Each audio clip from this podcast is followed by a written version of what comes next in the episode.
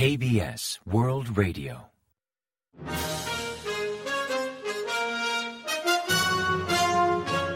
Informativo de KBS World Radio.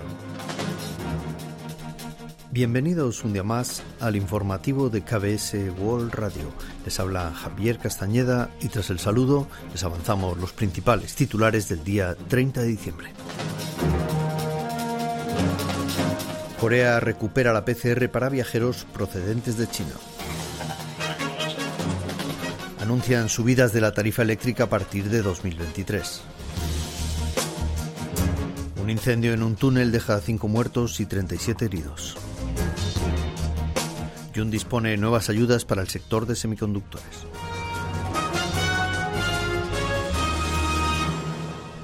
Y tras el avance de titulares les ofrecemos las noticias.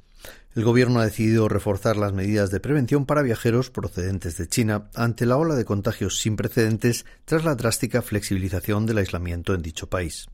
Las autoridades sanitarias anunciaron un paquete de medidas contra el COVID-19 el viernes 30, al considerar necesario prepararse para el efecto que su llegada podría tener en Corea del Sur.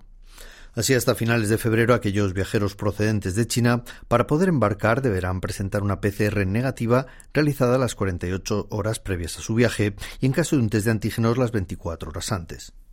Además, desde el 2 de enero deberán realizar una PCR al día siguiente a su llegada y también limitarán los visados de corta estancia a ciudadanos chinos hasta finales de enero, salvo aquellos procedentes de China que viajen a Corea por temas diplomáticos, comerciales o humanitarios. Todos los vuelos procedentes de China aterrizarán en el Aeropuerto Internacional de Incheon para mejorar la efectividad de los controles.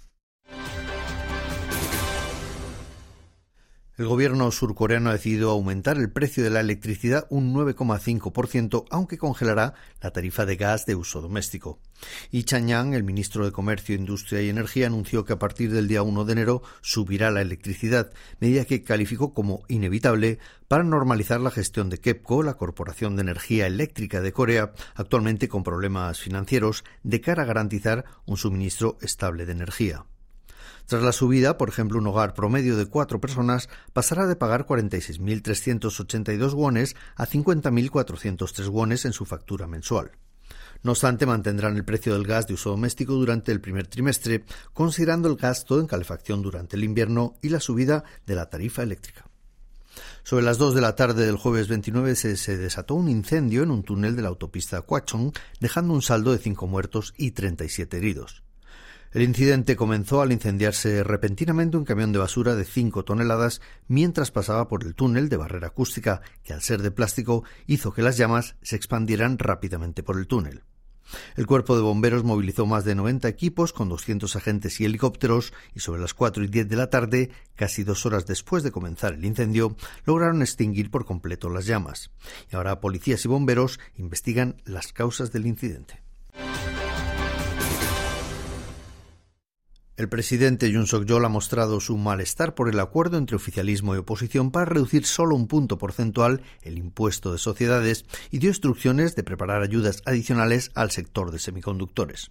El mandatario expresó abiertamente su descontento con el recorte alcanzado en la Cámara Legislativa, pues frena su intención de inyectar estímulos para promover la inversión y mejorar la competitividad global de las empresas coreanas, criticando a la oposición por usar su mayoría parlamentaria para imponer su voluntad.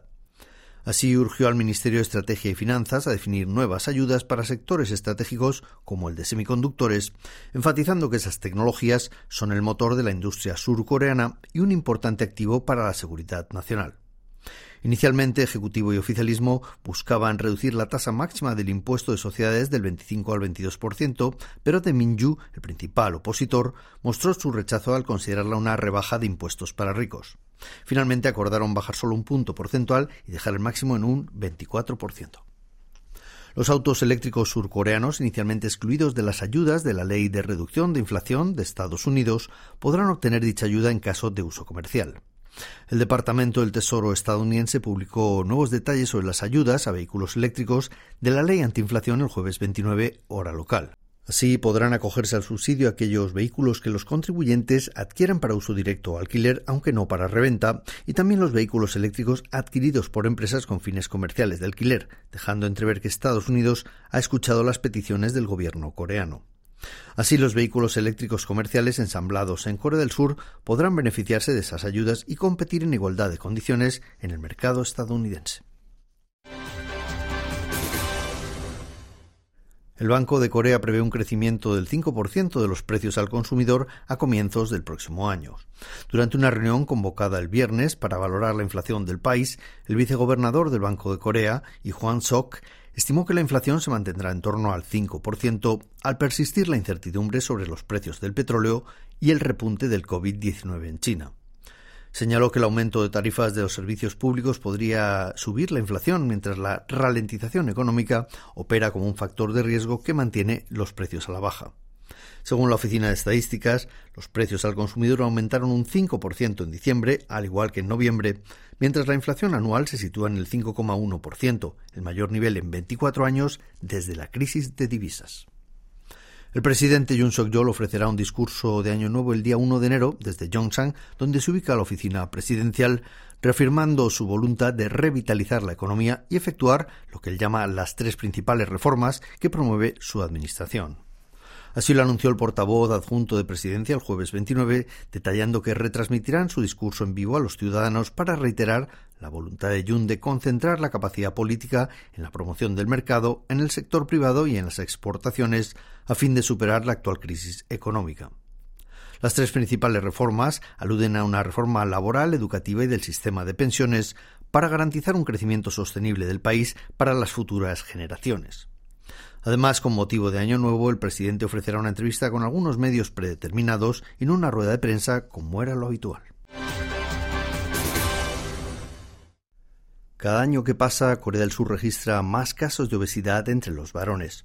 Según informó el Centro de Control y Prevención de Enfermedades, la obesidad masculina entre mayores de 19 años subió de un 35,9% en el año 2008 hasta un 44,8% en 2021 cifra que se traduce en un aumento del 2,1% anual.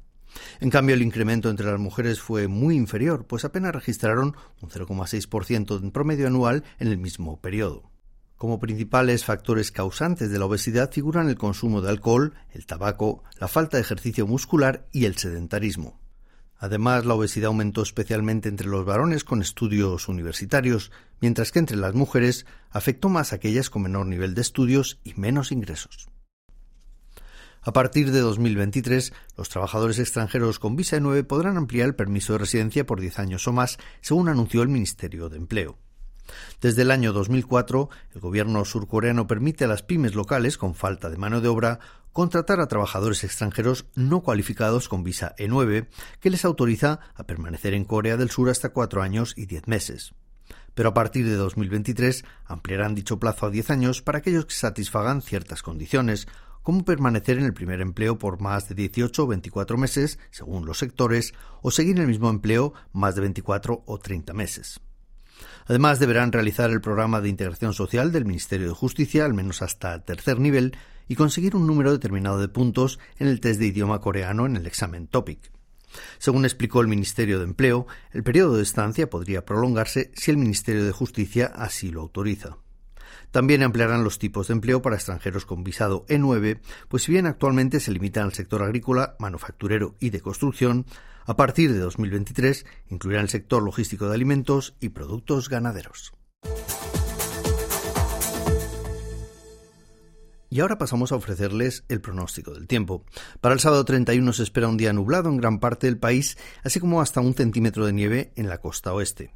Las temperaturas oscilarán entre menos 9 grados centígrados y 4 grados de máxima en Seúl, aunque otros puntos al norte podrían registrar más frío en la madrugada y ciudades como Busan llegar a máximas del 10 grados centígrados. En tanto, el último día del año el nivel de smog se mantendrá entre normal y normal alto en casi todo el país.